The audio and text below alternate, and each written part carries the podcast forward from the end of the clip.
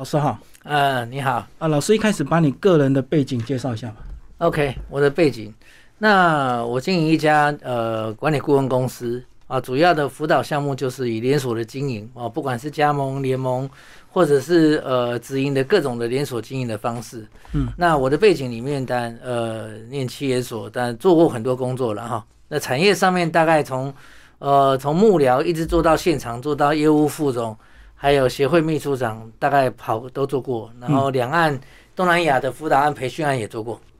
那后来是怎么样进来所谓的培训界？呃，做培训其实很早哎、其实很早做培训的时候是发现说，呃，当时在做专业经理人的时候，呃，有有一些公司会想要朋友会邀请你去，那嗯慢慢发现呢，在这一块还做得不错，就后来专职慢慢的走到企业的公开呃培训或企业内训，然后一路慢慢再转型走到呃辅导顾问的角色。所以等于老师是有实际的一个经验，就对了。对对对，嗯，因为我知道有些人可能很会念书，很会讲理 论。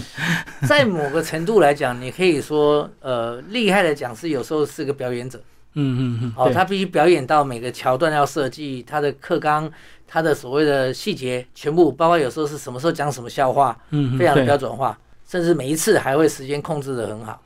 那我们实物上有时候最有趣的地方是，呃，当你面对的是实实物型的主管或老板，对，他一听就知道是你是看书的还是你是做过的，嗯因为有做过跟没做过，那个讲话的思维跟美感它不一样。对，哦，这都通常就是最大的差别。嗯嗯嗯。所以其实企业其实真正是需要有实际操作过，再后来进入培训界，这个可能会让自己的过去实务经验跟理论有一个印证，就对。对，嗯嗯，好，那老师你这本书其实刚好跨了这个疫情。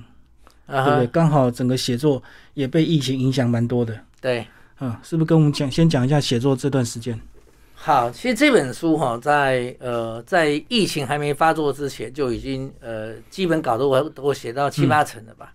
那后来因为疫情的时候，就大幅的改变。那我以前本来就是在科技业待过哈、那我重新把这里面放到很多所谓的新零售，也就是我们说科技业到底如何对去做呃线上线下的整合。以前我们做连锁，当然只有做门市嘛，对，没错，对，呃，一家店、两家店复制直营店或加盟店，在你看到的大概就是这个概念。嗯可是现在不同啦，你开始要结合所谓的外送平台、呃物流，然后手机行动、行动支付、线上购物，大概所有东西都是以客户为中心，然后重新以他最方便的方式，而不是像传统的店面概念。嗯，疫情的时候，店面多数都关掉，也不能去啊。对。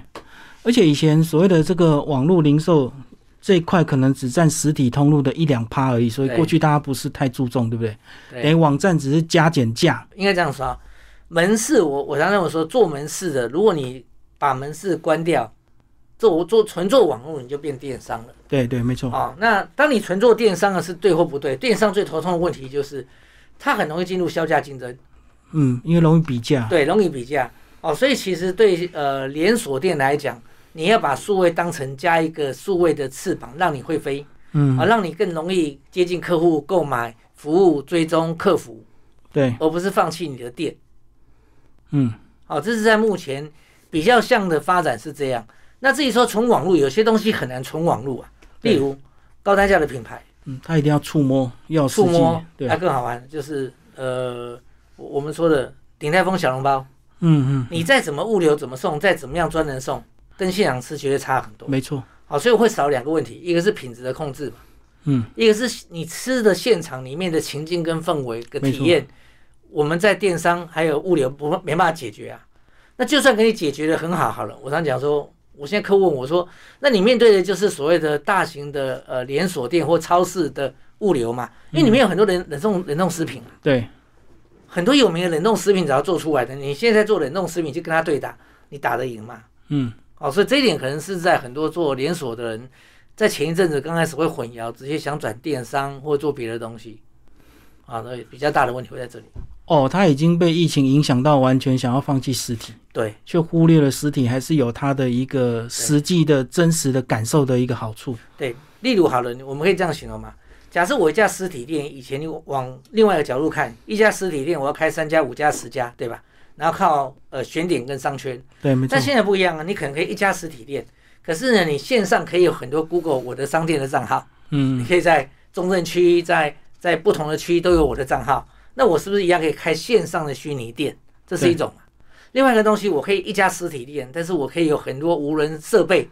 在像卫星一样围绕在我周边的商圈，嗯嗯我一样可以维护，但是我品牌形象一样在嘛。嗯，至少我可以做出来跟电商的区隔。其实就有点像早期那种饮料贩卖机啊、投币式一样，对，它就是等于一个无人商店嘛。对，只是现在的无人商店跟以前不同。现在无人商店，如果你在这一次最近的看现在的设备发展，哦包括全家，包括呃 OK Seven，还有很多业者他们进来的无人商店，其实不是只有雅尼克的 YTM 了哈。嗯现在大家在线上里面已经有荧幕触控平台跟你互动，包括交易、点数，包括能够连到网络、远端控制、管理、维护，那比以前方便很多。那加上它还有些灵活的方法，所以甚至现在大家想办法把社群上的客流量导进无人设备，然后呢，把无人设备接触到现场活动的流量导到线上去。嗯我，不带它，也就是说它不是只是死死的一个设备了，以前无人商店只是单纯的能够帮你自动结账而已嘛。就自动贩卖机嘛。 对啊，对啊，对啊，只是它把它变成一家店。 对对对。嗯嗯但是一个店就是一个问题，就是说店摆在那边是死的，你必须要替代人员来活跃的东西，或是活动的东西的机制在哪里？那台湾在这一次因为疫情反而被逼出来，嗯，对。好了，这个这个的需求反而增加。其实中国大陆好像都走比较早哦，关于这个无人嗯很早，无人商机在中国应该在七八年前就已经炒过一阵子了，对，但也也圈钱呐、然后炒作啊倒了一波。嗯嗯哦，那呃，台湾现在好的地方是说，因为台湾的系统整合强，台湾软体强，你只要把应用面解决。当然，换个角度来讲，日本发展的最好。嗯日本的你去呃日本看到日本的无人设备、无人商机的应用发展，其实比台湾成熟很多。嗯评估起来，应该还有台湾的将近五十到一百倍的市场嗯在嗯等，着。而且还有很多行业可以加入应用，就对，对，例不如是只有好了卖东西啊你。不是你看嘛，你说哦，现在极力说明好了，霹雳布袋戏，嗯，它的盲盒在上面已经可以用活动的方式去做了啊，就是里面的公仔，嗯然后还有丐帮卤味啊，卤味它新发展的新的品牌，然后你还有看到所谓的呃夜市，嗯夜市的品牌产品呃放到机器里面去，嗯，然对后，还把冰品哦，台湾的十大有名的冰品变成专卖冰品的机，往观光休闲地方摆。嗯嗯好，那那些东西已经不像以前了，以前可能上面是个很便宜的东西，现在把品牌放进去，把服务放进去了。而且加上一些精美的包装之后，它的单价就拉高了。对，而且他们现在最强的是把你原来在线上手机的点数服务会员制，好像它可能跟呃捷运的某些体系或者是百货某些体系结合，嗯嗯也就是说，自动贩卖机上面可能就已经有你原来这个机器本来就有你的设你的个人资料了，你搞不好就已经是其中的某个某个合作对象的会员，在现场做交易。那这一点在以前其实，在台湾发展了很久，一直起不来。嗯，可是现在这一次疫情有个好处，就是把很多人本来没有想要用科技设备的习惯，逼着你现在都会了，就不得不用啊，对，你也不得不用。就跟在家上班一样。以前你也不习惯用视讯，可是你这段时间之后，你的视讯会议或视讯连线的一个上班形式已经变常态。对，即使现在你恢复了实体上班，可是主管可能三不五时也会来一个线上会议这样。对，嗯因为时间灵活，当然这也改变了很多东西。就像说，当一个员工他都只是在家工作、远距的工作，然后把成果交出来，那到底以前的员工跟后来所谓的外包对象，其实售后组已经有点模糊了啦。对，对不对？已经模糊了嘛，它已经不再受你的时间的管制嘛。那我们传统里面的劳基法的规定，在这个时候上面如果才重新解读去运用，又要变成新的改变啦、啊对，而且一般所谓的这个遇到纠纷都是比较偏向劳工多一点，对劳工是比较有利的。 对，但是以后这种不管政府对劳基法是到劳方或资方，它还是要面对一个问题啊，嗯，因为它的结构跟原来的工时思维不一样，对对对对对对。不对？但是如果过度偏劳方，其实资方受不了的话，其实也是个恶性循环，因为资方只好变相的裁员或者是什么缩减营运啊。这个其实就根据我以前错委员，我觉得这是牵扯到政策的取向啦。嗯但你如果政策今天，我们现在最头痛的就是说，我们当然也希望大家的就业率增加嘛。嗯，对，但是如果就业率必须靠创业率来做的话，你只是挖挖东墙补西墙，没错这是没错另外一个问题嘛，嗯对不对？那但是如果说你今天太偏劳方的时候，但是你找不到可以帮助劳方解决这样的问题，好了，他们之间的关系你必须先定义清楚，嗯嗯，你怎么定义他到底是不是员工？对，对不对？他既然是已经已经不用每天上班啦、啊那之前在家里面，那远距如果可以把成果交出来啊，所以台湾现在就增加了一种新兴的领域嘛，你发现就叫一人公司、一人企业，嗯，没错，对，大量增加这种一个人的方式。其实一个人就是以前传统的 SOHO 外包嗯嗯，非常像。那现在台湾，你看现在在疫情下，大量的说三大中产业吧，观光、饭店、餐饮嘛，这三个三大产业里面流出来的高阶服务人口，还有大学生现在毕业的失业人口。嗯嗯那这些人现在的创业结构可能慢慢走上一人型的公司，那这在台湾未来里面，其实很多东西的经营形态变成是在家了，嗯，对，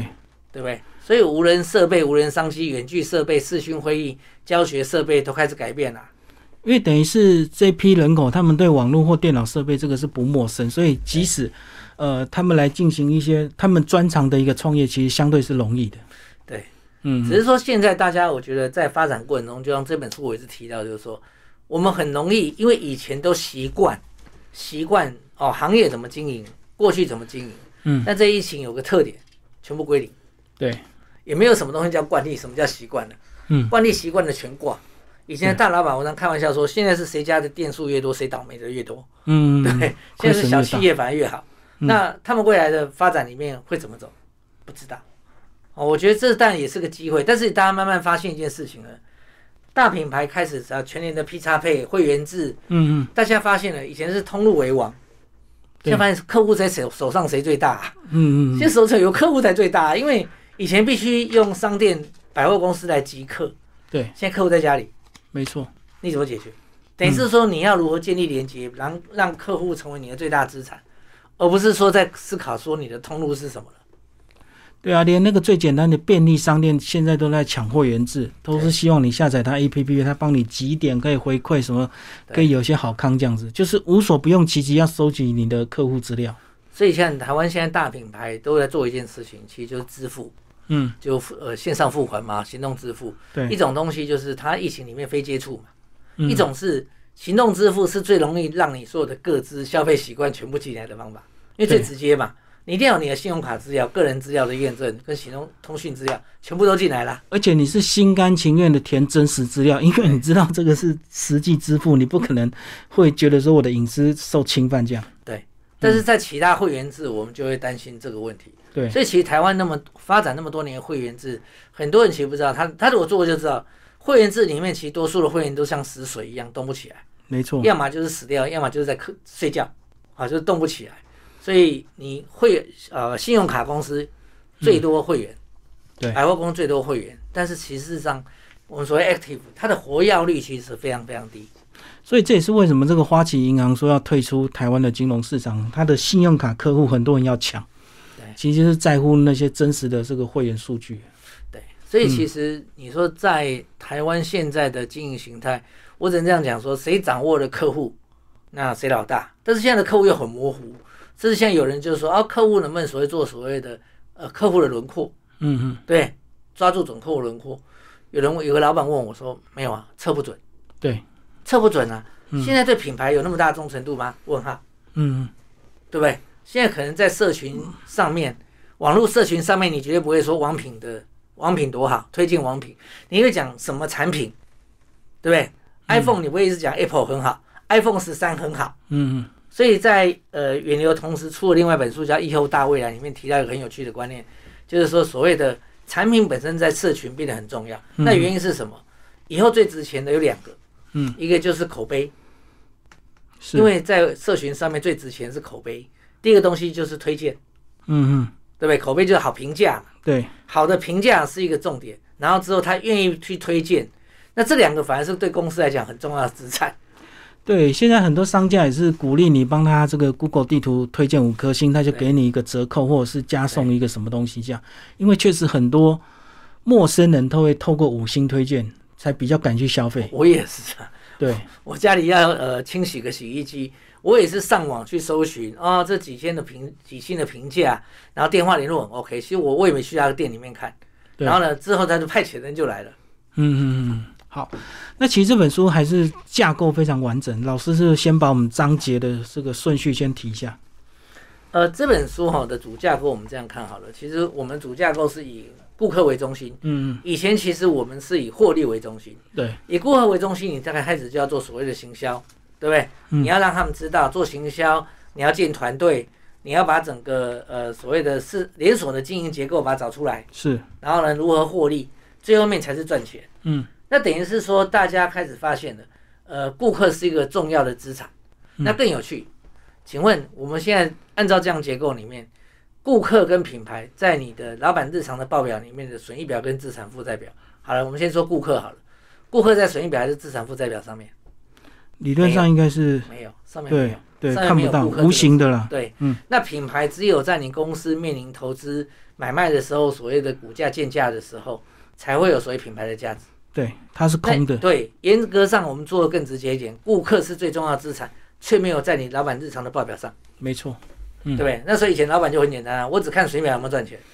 直接看获利，对他只看获利。但是你现在发现，你只看获利会害死你自己啊，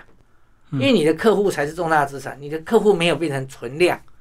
流动的，客户从你前面流过去，留下钱之后就走了。嗯现在有不同，现在是要把顾客客户圈起来，嗯，照顾他。我的客户越多的时候，我将来根本不用怕疫情啊。对，只要有客户，我也不用有店，我就可以掌握所有东西。我可嗯以用手机、用网络、用社群、用各种方式来跟他行销。嗯我就像说，你今天有没有去全年，他一样可以做行销啊。嗯，为什么？因为他拥有你的资料、客户这些资东西。料，嗯。其实这个概念有点像年轻人以前为什么很喜欢去摆地摊，因为摆地摊我即使马上赚到钱，可是我不一定认识这个人。对，那我也不用认识这个人，我只要赚到钱就好，就是过去的思维模式，获利为上。所以以前你会发现很多名店啊，像嗯餐饮很多名店，呃，像我去辅导，常常碰到有些店很好玩，就是呃，有些人我碰过几个老店哈、哦，他们做不起来了，然后就说啊，现在客户都不来了，然后我往往会现在，我不知道你们知道，有些老店哦，他的柜台后面的墙壁上有一堆名片粘在上面。对，啊，我曾经有两两个店，我碰到去诊断的时候，老板找我做顾问，我说好，那你我说这个名片在哪里？嗯，还有吧，有，全部把它搬出来。切我说什么叫没客户？这电话些打一轮，对，我说电话打一轮，保证你会有生意，对对对，对不对？但是你永远只看到传统的门口进来的人，但是门客人不进来的，那你想办法出去找他啊。嗯哦，这是经营形态不同。现在我们只用数位科技，让这些客户名单落实在我们手上，然后好好的经营它。所以不像以前，以前是客户扒完皮之后，然后呢就不管理了，他，那还会有对啊新的来嘛，对啊，没错，对不对？像台湾的现在饭店、观光休闲，他们以前其实一直在开发新客户，嗯做折扣。但你的客户为什么不好好的经营？嗯，其实这个就是比较早期的概念了，就是对没有去把客户当做资产，只要客户口袋的钱，那因为现在数位科技很方便嘛，以前我们要做这些系统，很花花很多钱啊，什么客户关系管理呀、做社群行销啊，对，现在不用啊，你有呃你有 Facebook 的社团，你可以经营；你有 IG 可以经营，赖也可以经营，对你一个赖的社群，或是赖的呃赖 at，你可嗯以做一对一的 service，、也做 CI 嘛。对然后讲说你的客户就这几只猫而已，小店几百个嘛，几百个你赖 at 就解决掉了，你不要告诉我说你没钱，嗯嗯，对不对？那你说今天加一个呃做做官网电商更简单，一页式网站就是付个基本费用，卖多少算多少就可以线上金流可以购买了嘛。对啊，而且以前传统的这个拍卖网站也可以去刊登啊，对，那也是个宣传嘛，所以其实很多。那有时候我就跟客户讲说，呃，像疫情之前，我有两个客户啊，那个时候其实我就提醒他了，平常请你就开始把客户名单能收集尽量收集，了不起就个拉 it，就扫个 QR code 就进来了，为什么不把它收集进来？嗯嗯嗯，但是不断的用它嘛，就这样想啊，一个五百块。五五百个五百块多少钱？很多了嘞，嗯嗯二十五万嘞，对不对？那五千个嘞，嗯，啊，那有些人你会发现，他一个月、一年下来有超超过一万个客户的人次流动，他竟然名单连一百笔都没有没有留，嗯嗯，这是最大的资产。那在现在的疫情之后，我相信呃，客户跟大家都越来越在意的就是所谓的客户资产。嗯而且现在因为网络的方面，其实互动很容易，不像过去你一定要到实体店面才能够接受接受一些服务。有时候线上的一些嘘寒问暖，可能就会造成客户的回流啊。所以现在呃，很多很多很多大公司也慢慢开发出来的，他们的业务其实是用一套有效的方法跟 SOP 去做线上的跟客户的沟通慰问，包括呃做服务，然后呢现场远距就成交了。嗯，那甚至是好、啊、像我啊，连连我的客户，连我的辅导的客户，我现在百分之八十都是线上辅导。嗯，以前客户都希望现场，对可在疫情里面，客户可能还比我怕我怕我去现场，对，那反而让大家变成一个好习惯。嗯好，所以我们呃，我们业界里面有一些顾问讲师也发展出自己的数位模式。那你没有发展出数位模式的，自然你就被淘汰，这就是所谓的竞争力。对，或者他还在等啊，对等疫情稍微再更平缓，他能够实实体的去拜访这样子。对，可是有时候我我觉得，呃，你要管理风险，但是你一定要学会承担风险。只有承担风险，你才有机会在这个状况下比人家呃往前。对，好、那很多东西如果等大家都做了、都会了，大概也很难转了，大概你也没有什么，你的机会自然也变少了嗯啊、所以呃，这以前人家讲的嘛，疫情可能会 maybe 对很多人来讲是最坏的年代。嗯嗯，那对很多小品牌太好了，机会来了，大品牌在这时候翻身难，那小品牌反而重新没有包袱，可以重新再起来。嗯，而且小品牌没有过去的一些，像老师讲的一些包袱，所以它可以做很多创新的一些突破。但是大品牌有它的一个基本的一个，简单讲就是像价位，它就不可不可以自己乱砍自己的价嘛。对对，因为像鼎泰丰，它的就是这么高单价，它没有办法突然就卖很便宜的小笼包给你啊。对，嗯，也就是说，我们以前在店面的概念，我们以前叫平效嘛，对对，一平多少人效嘛。对，现在问题是平效跟人效被打破了，啊对不对？现在反而是看说你能服务多少客户，对，而不是说你今天一瓶能够做多少业绩。嗯，对不对？那以前我们说商圈保护商圈的划分，现在不一样啦，网络无国界啊，只要物流外送会到了，什么都可以打破啊，对对对，对不对？嗯物流只要越方便的话，其实所有东西都可以被打破，哪有说什么叫能做不能做的？对啊，老师书里有讲到，有些企业他们还自自建车队啊，就是要对确保它在配送过程它是品质的一个保证。对，嗯，所以这个就牵扯到说，如果你的东西是强调现做的，或者是要口味的，那你就是要想办法用这个方法解决。但有一些就真的很难解决，好像顶戴风这就很难解决。嗯，你像牛排，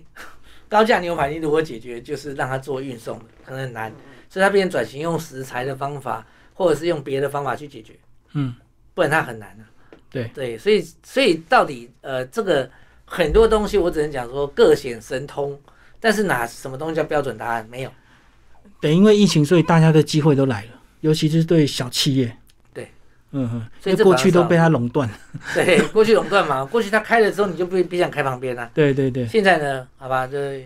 往往另外角度讲，呃，Starbucks 嘛，嗯也是 Starbucks，你要跟他打很难打。你现在去看它里面大概座位剩下三分之一吧，嗯，对不对？那疫情只要继续拖，它压力越大，可它要转很难转了、啊毕竟它的商业模式、营运结构、它的组织结构，它都固定的。王品也是，所以越大组织在这个时候在做转型的时候，他们的压力越大。嗯可是有些业者他的速度可以很快啊，例如好了，呃，全年虽然是本土业者很大，但全年转型速度很快啊，哇，它冲非常快，对不对？它的开批发展展店速度非常快。但是我我觉得这也是一般在做大品牌跟科技人做不到的。就像说他在推披萨配，呃，嗯支付的时候，我我记得很清楚，我就当事人，因为在现场的时候不习惯怎么安装，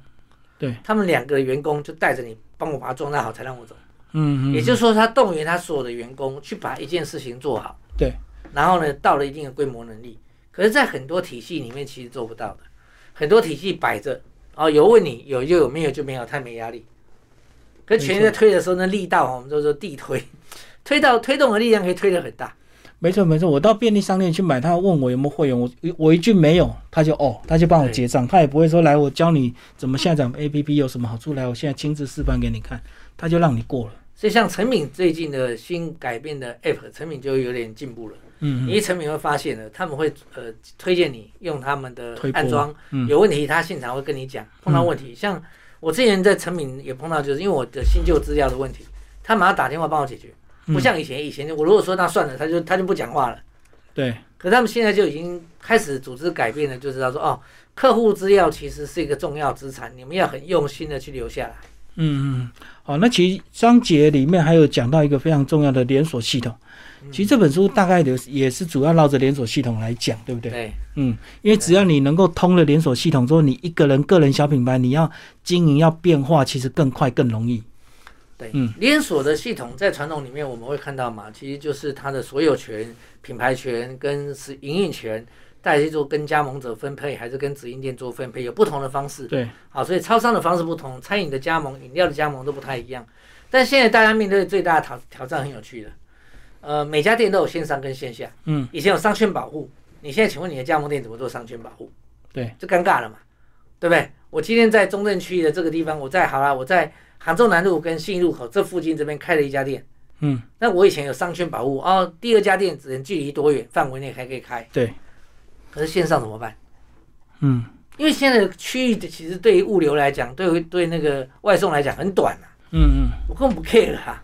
对不对？那、如果线上里面跟我的本来有竞争的那个要商圈保护的，他的 Google 我的商家评价比我高嘞，嗯没错，可能人家下单找他买东西找他不找我，等于差一个区域，人家宁愿去评价高的，比较对安安心啊。对，所以变成是说现在的连锁体系里面变成是。加盟者或者是你的店家，你必须比以前更积极的去争取客户的评价、推荐跟认可，而不是总部给你的保护。总部给你保护也没有用啊，对因为客户不理你啊。嗯，我喜欢就好嘛。我我们就常开玩笑说，新北跟跟台北市就跨几个桥而已嘛。过桥对一个外送物流有很难嘛，很简单啊。没错，以前还会把它做区域划分，现在怎么划分呢、嗯难道我要下单你不接吗？嗯，你嗯怎么告诉我要先开定位？说我在台北市，所以不能去永和买东西？不会吧？是是是。对，嗯可是这个东西在现在的新的连锁就被突破掉了。可是这样相对对一些比较喜欢社群互动的经营者又有好处，因为他乐在其中。对，嗯所以现在呃，我觉得等于是说，就看每个人你改变到底有多快，你多接受这个新世界嘛，嗯，对不对？那有些人都跟我说要回到过去，什么时候啊？什么时候疫情会突走？那回到过去，我说你这个问题等同问我说 Nokia 会不会回到过去一样。嗯，对啊，对不对？Nokia 全盛时期是呃二点五亿只吧，叫一一零零卖最好的一只，嗯嗯，但是后来 iPhone 六 S 出来之后还卖输它。可是 iPhone 现在一只可以卖到三万多块钱，Nokia 在 PC 用的经典机四千多，嗯，你觉得 Nokia 回得去吗？他已经中下阶级的手机了。嗯，所以现在也在回答一个问题，就是有些东西过去你就接受现在跟看未来，不管你过去成功失败，我觉得不要想它什么要回到过去。对啊，而且我觉得你疫情这段时间你不精进，你不转型，你一直等，那等到大家都开放的时候，人家是也是虚实并进啊，人家进步还是比你快，但是你只是回到本来的实体销售而已。啊所以像很多健身教练就跑得很快嘛，你说今天只能靠健身房、呃健身房、健身中心，可是后来健身中心在这次疫情趴打趴得更快，他对投资一两千万，大概会说倒就倒，嗯，对不对？可是已经有很多年轻的教练，他用线上的服务数位的，甚至把他的档案录完了之后，线上直播带着他的学生做，那你的东西我寄给你，你就线上跟着我做，嗯同时电脑开着，同时两边声音开着，我带着你们做，他们慢慢找出另外一套方式。对，可是学生也接受啊嗯，客户也接受啊。在以前开玩笑，没到现场怎么叫运动？对。可疫情发现命比运动重要，好吧，没错先顾到命了。同时，原来有线上服务，那我们就在线上试试看。诶，试完结果现在看起来，很多人愿意付费在线上远距的上课，就嗯跟学校体育课的问题一样啊。而且他这样子一个人对同步很多人的话，相对他也可以把价位压低，让更多人受惠嘛。呃，对他其实倒也不一定是价位压低，因为最重要的是什么？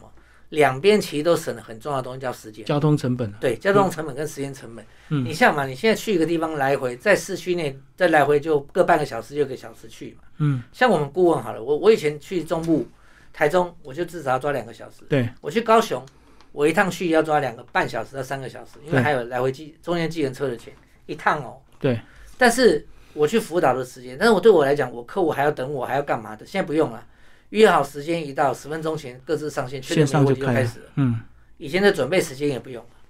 没错对，不对？所以第一个效率增加，所以呃，刚刚有个概念哈、在在疫情里面很多数位的发展，呃，我认为不用降价，不一定要降价，嗯嗯你的重点是你提高附加价值，对方觉得值不值得？嗯，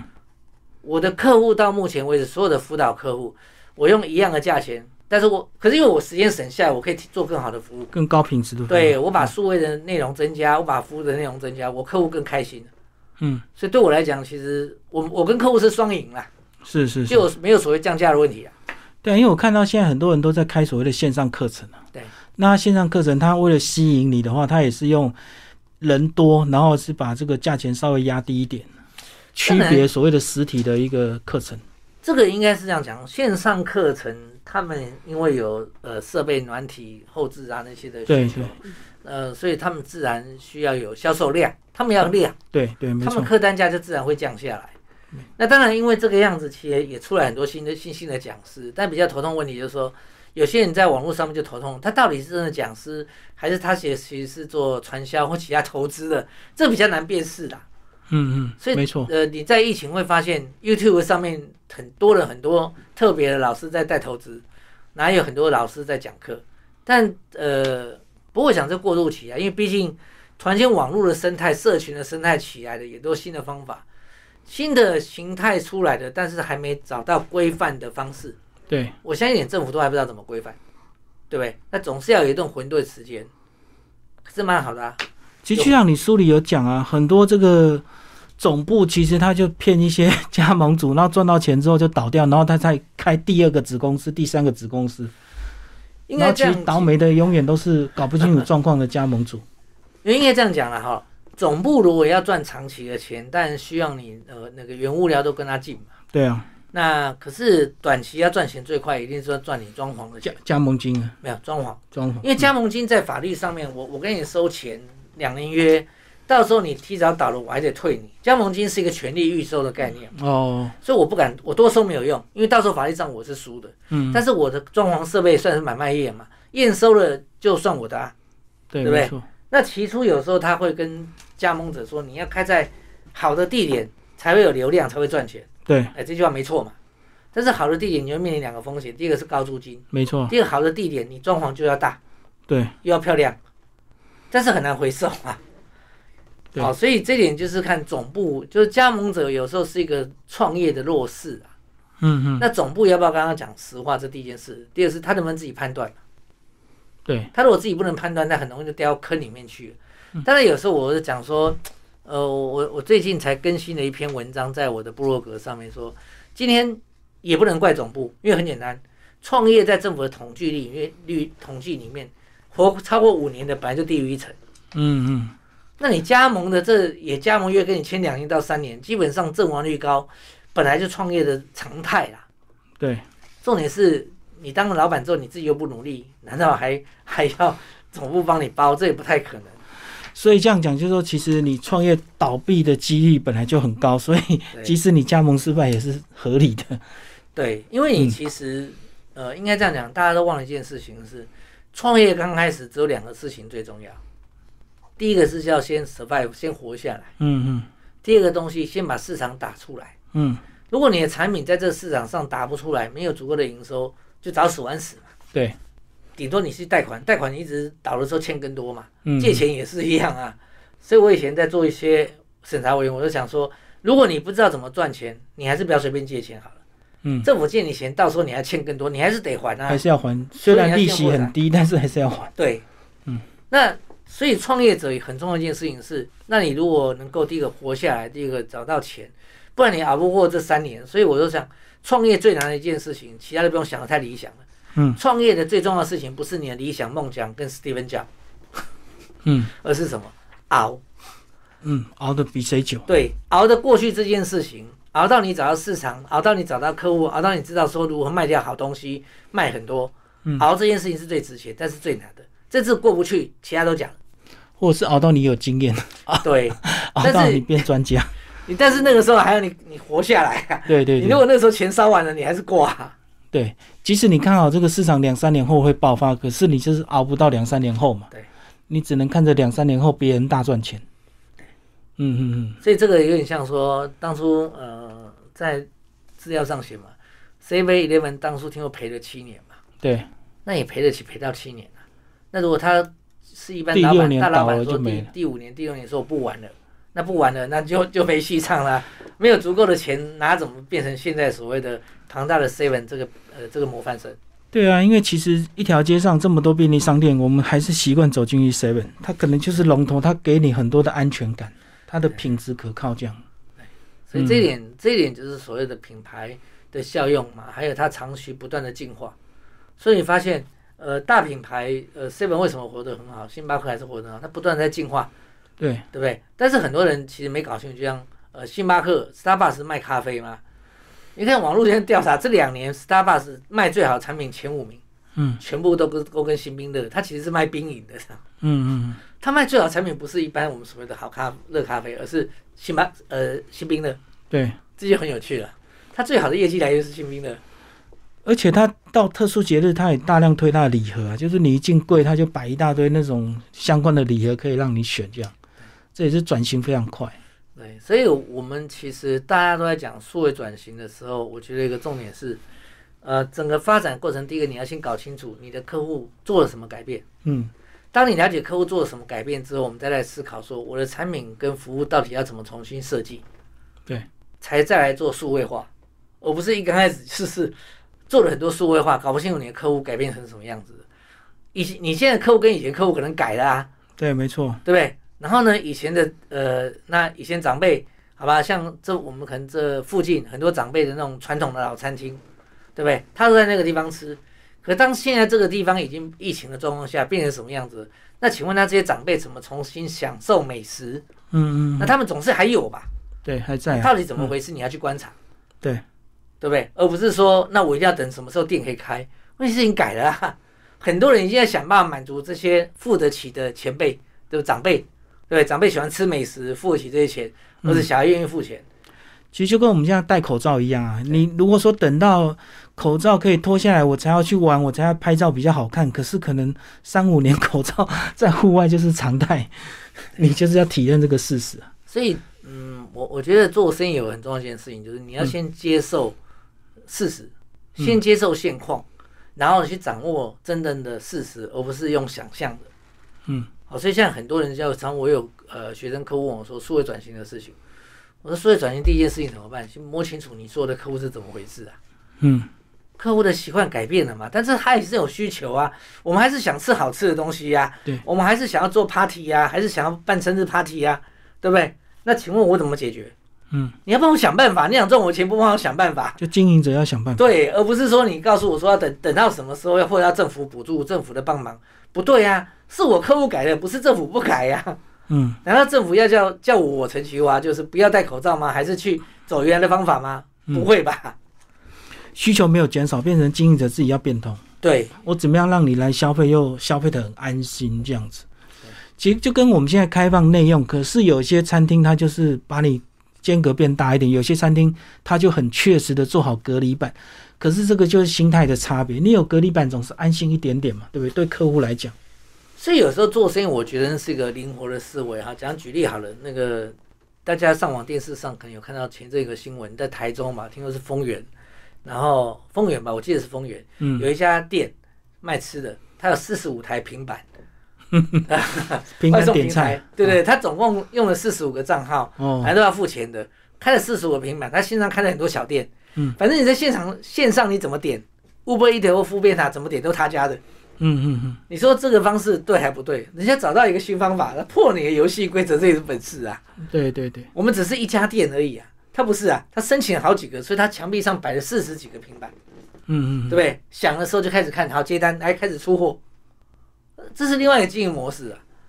这个就有点像那个人海战术一 样，对它是机海战术，对，你说他这样的方式很好啊，一台机器一个平板能多少钱？加那个账号好了，怎么样都比你开店开店便宜啊，对然后比你对外墙和装潢都便宜啊，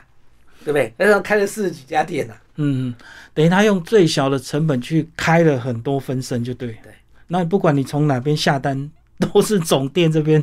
收单。所以现在云端厨房也好，无人设备也好，现在很多人很难想象到底发展到什么程度。那那是因为你没有花时间去了解市场改变了什么，大家用什么方式在应应嘛。嗯，可是呃，厉害的老板、有能力的老板，他就是积极收集资讯，开始测试改变。你没试过，你怎么知道不行？对啊，其实就跟 Uber 一样，你刚刚讲的这个外送员，有些人是一单接完一单一单接，有些人同时接好几单，反正他只要头脑搞得清楚，他在规定的时间内都能够送达就好了。对，嗯，那他当然就赚得多。对，那因为他也很清楚嘛，上面最大的族群就是年轻人，然后对客单价大概多少钱，嗯，对不对？多有多少人会在上面去点点王品？有啦，那天我们家点了瓦城，那是啊偶尔为之偶的，尔啊不不可能常态。对，对，可是瓦城来的客单价跟以前客单价差很多啊，嗯，对不对？那你那时候他也必须要想办法转型。对，对，所以现在很多人说说号称叫产业哈了，就是我们现在也不知道说我们伟大的西门町还有伟大的东区将来会变成什么样子，没有人知道。对，因为一波倒完了之后，那下一波呢？对，到底谁先改变了，谁先跟着去带这个市场？这一定会有人，一定会有人出来。我说，我常讲说，每次不景气总是有人做出来，那总是最后还是有人赚到钱，只是不是你而已啊。就是会有一些新兴的骑兵啊，就这样冒出头，就对。对，所以你看餐饮业的人常常在讲说这个行业，我说没有啊，餐饮业 f o o p a n d a 跟 Uber Eat，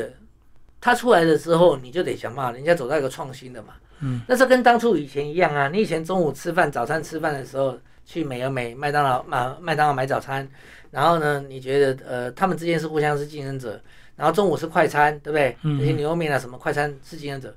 后来发现你的竞争者是谁？超商啊。对，超商的早餐比你的干净，比你的快又便宜啊，三十九、四十九块，嗯就，打趴你的不是你同业、啊，原来是个超商打趴你的，对，对不对？现在不是餐饮在竞争啊，现在餐饮的竞争者是谁？是外送平台啊。没错，没那错。下一个竞争者是谁？可能是云端厨房，可能是什么？总是有人有有人出来，但是为什么不是你？就这样而已啊。嗯，因为可能你没想到，或者是你认为它不是趋势，可是它无形中时间一点一滴，它就形成一个趋势。所嗯以最后总是被有些人在，呃，景状况不好的时候，总是有人创新，找到解解答方法，然后成功。就好像全年一样啊。我在我们在都市区，我们没有感觉。等你走到乡下，你就发现每个乡镇都有全联，嗯全部是而且这样那个规模都是两三百平以上。而且在全年买东西真的很方便。买对，东西你该有的东西日常都有了，然后呢，价钱也没有比较贵。绕了一圈回来结账的时候，就是披萨被付掉就走人。 对啊，因为其实我也有去顶好去买过，一比价还真的价钱有差，难怪顶好后来做不下去被卖掉。没讲，被对家啊，乐福并购掉了。对啊，就是反而全联冒出头啊，真的每个乡镇他都敢去砸那个本钱去开一家店，让你很方便。对，但有大的有大的做法，小的有小的做法，嗯对，对不对？那小的，我觉得大家有时候忘了，就是现在有这么多社群的功能，这些东西以前可能要花百万以上才可以做到的，现在可能几万块就搞定的东西。但是很多老板其实是呃，maybe 就是习惯以前的经营方法了。对，他没有花时间去了解生态是怎么回事嗯，啊。所以我之前有个客户，有个人来找我辅导的时候，在问我说怎么办。我说：“嗯来，你现在告诉我，你平常会不会上网络？你会不会做这个东西？”他有大没概有是有没有活跃在社群？对，他认为，因为他的以前的生活不是这样嘛。嗯可是问题是你必须接受啊，就像我一样啊，我现在很多客户只有三十几岁，嗯嗯，三十几岁厉害老板很多啊，对对不对？但他的思维就数位思维啊，科技思维、弹性思维、创新思维。嗯我如果跟不上，我自然就被淘汰嘛。对对对。嗯连我这种号称大老师、大官又怎么样？时代才不管你大不大、 小不小啊，客户愿意付钱最大。因为他来问你的可能更刁钻了，就不是传统的问题了。对对，嗯，在台湾现在，其实主要的族群有一大部分老板，年轻老板其实是三十几岁。嗯，以前我们是四十几岁老板叫厉害，在我那年代啊， 哦，那种五年六班的，可现在都三十几岁啊。我现在很多厉害的客户，中南部其实北部都有，他们其实都不到四十对啊，因为以前创业要先有一笔钱啊那现在创业只要有一台电脑，啊。对，然后你只要有你的个人独特的专长，对，或者是你有整合能力，你能帮大家找到一些厂 商，你就可以创业。对，所以现在已经跟以前的做法不同了。我们光靠网络可以做很多事情，像呃，很多人说说哦，顾问没有我们这种顾问，说真的，手机、电脑，然后所有的网络的服务，我就可以做了很多事情了。啊嗯，好像我们就开玩笑说，现在所以为什么台湾在这一两年来还流行个名词叫做“一人公司”嘛？对，一人公司、一人企业的概念，嗯，对不对？他光是一个人把同整所有的 service 跟外包合作，他就成为一个独立的小公司啊。不管你是大公司要转型，或者是你要一人创业，其实最后一个章节提到非常重要，就是经营者的修炼。每个人 要当老板，一定要有一些基本的修炼，跟你公司大小没有关系，对不对？对，也就是说，应该这样讲，就是当一个老板，我常常讲说，呃，我以前碰到客户跟我讲，老师，我们公司员工吼有问题啊，什么什么什么问题，我等一下讲清楚，什么谁有问题。我说员工是你请的，薪水是你付的，工作是你管，你做的，管也是你管的。说问题是谁？是你有问题还是他有问题？嗯嗯也就是当你经营者自己不提升的时候，你没办法辨识员工讲的什么是对或不对的，你也没办法了解自己到底有没有跟上这个时代，你连决策都不会决策，嗯，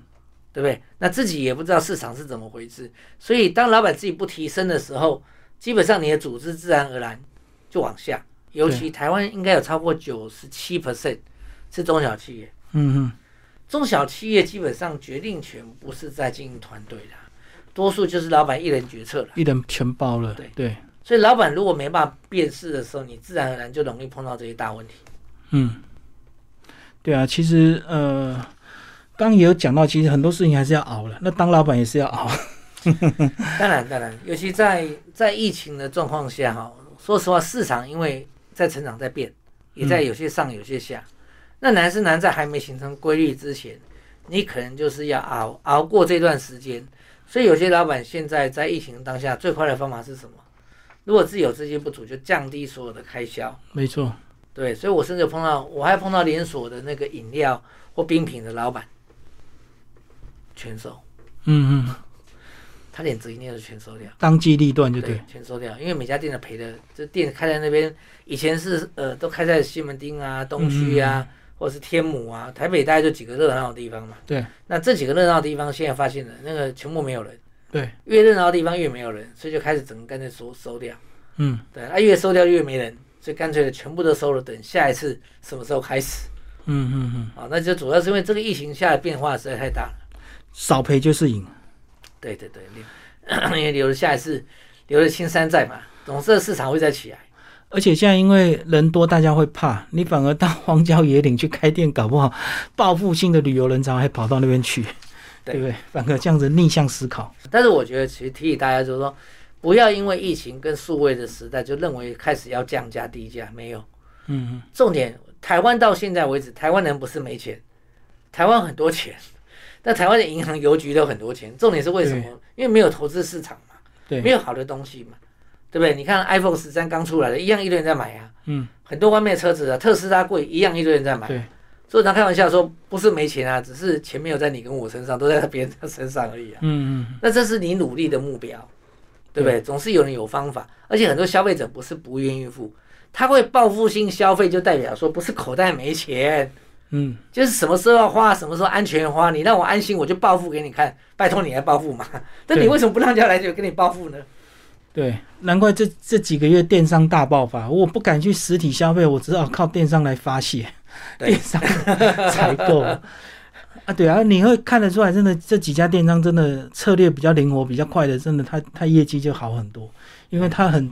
到是一直会给你无形的推波，这个便宜、这个特价、这个怎么样呢？一直推出来，广告无所不在啊，不买都不行。所以有时候应该这样讲，就是说，其实大家都要想办法，因为好市场上里面呢，我们常讲说，现在在做品牌、做行销，其实有个核心最重要的东西，呃，当一个老板最重要的东西，我们称之为稀缺资源。嗯一个老板最缺稀缺哈，嗯，稀少缺乏的资源是什么？就叫时间。对，所有的客户，你想做生意，现在最最需要的稀缺资源是什么？就注意力。嗯嗯嗯，对，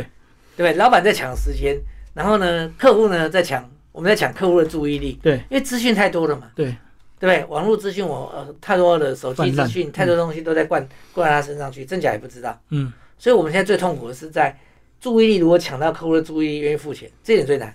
嗯嗯，对啊，难怪那个脸书不是有一夜式的诈骗，一直有人受骗。即即使很多人都知道那是假的，可是总有一些人那个当下，如果你没有特别注意，你可能还是会上骗，还是会买，还是会被骗。就就就少吧，就是很简单的，它大量少又便宜嘛，对对对对不对，对？所以网络上上面叫做蠕虫，是不是？有些人说那叫蠕虫，很简单啊，只要你碰到一个呃碰一个网页的，他就把你 log 留住，就记录留着了，那对相关对资对讯对就丢给你。一直少。对，嗯，那现在很多网络的行销反而是这样走，所以现在难是难在吸如何吸引到客户的注意力。那这一点我觉得是未来大家要想办法在克服，因为以前实体店比较有克服嘛，实体店反正店开在这边，我只要把店装、装潢、招牌所有都弄得很好，客人自己客来，人就会看到会吸引过来，不然我还可以到门口招呼嘛。嗯嗯，现在不是啊，现在是在线上隔壁开了你的假的店，还做的比你好，对，搞不好人家还仿冒你嘞，嗯，对不对？？你还拿他没辙。而且他搞到每天盯你的价钱，你只要一降价，他永远降的比你少一点点。所以有些店家，我常讲说，你不要随便就把自己电商化，嗯嗯因为电商化，好像我之前有一次线上课程，有一个学呃有个学员来问，他问了一个东西说，他们家做珠宝的，那上电商之后都被 K，因为电商卖便宜嘛，他怎么办？嗯嗯，我说重点是为什么你们家有个实体店，为什么让客户感觉上你是电商？嗯，对吧？你怎么让人家把你当电商呢？他说对啊，客户都这样想。我说为什么？我说如果是我，为什么我看不到你们在网络上你们的现场的录影，甚至很多活动，嗯现场画面，对现场画面，嗯嗯，甚至现场你可以弄直播，我看到你是什么嘛？对而是你却把自己变成跟电商，电商只要会美工就干掉你了嘛。对，每会修图修的漂 亮，他修图修的比你好，所以你你因为太老实了，没错。可是你怎么没有把它善用让客户知道你是实体店？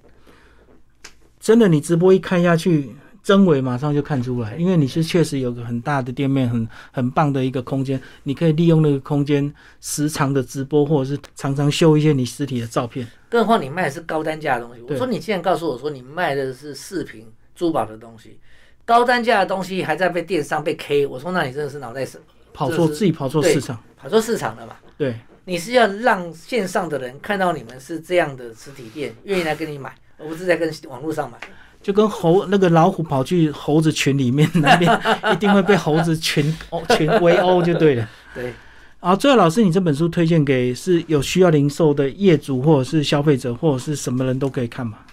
呃，应该这样讲哦，这本只要你现在在疫情下，不管你，因为现在其实很多做网络电商的人嗯也在转做投资实体店。我跟大家提醒哦，根据国外跟台湾的调查，真正成长最高的，其实总总市场占有率最高的还是在实体的消费。嗯，电商在前一阵子就是因为人口红利有增长之后，现在全部停下来了，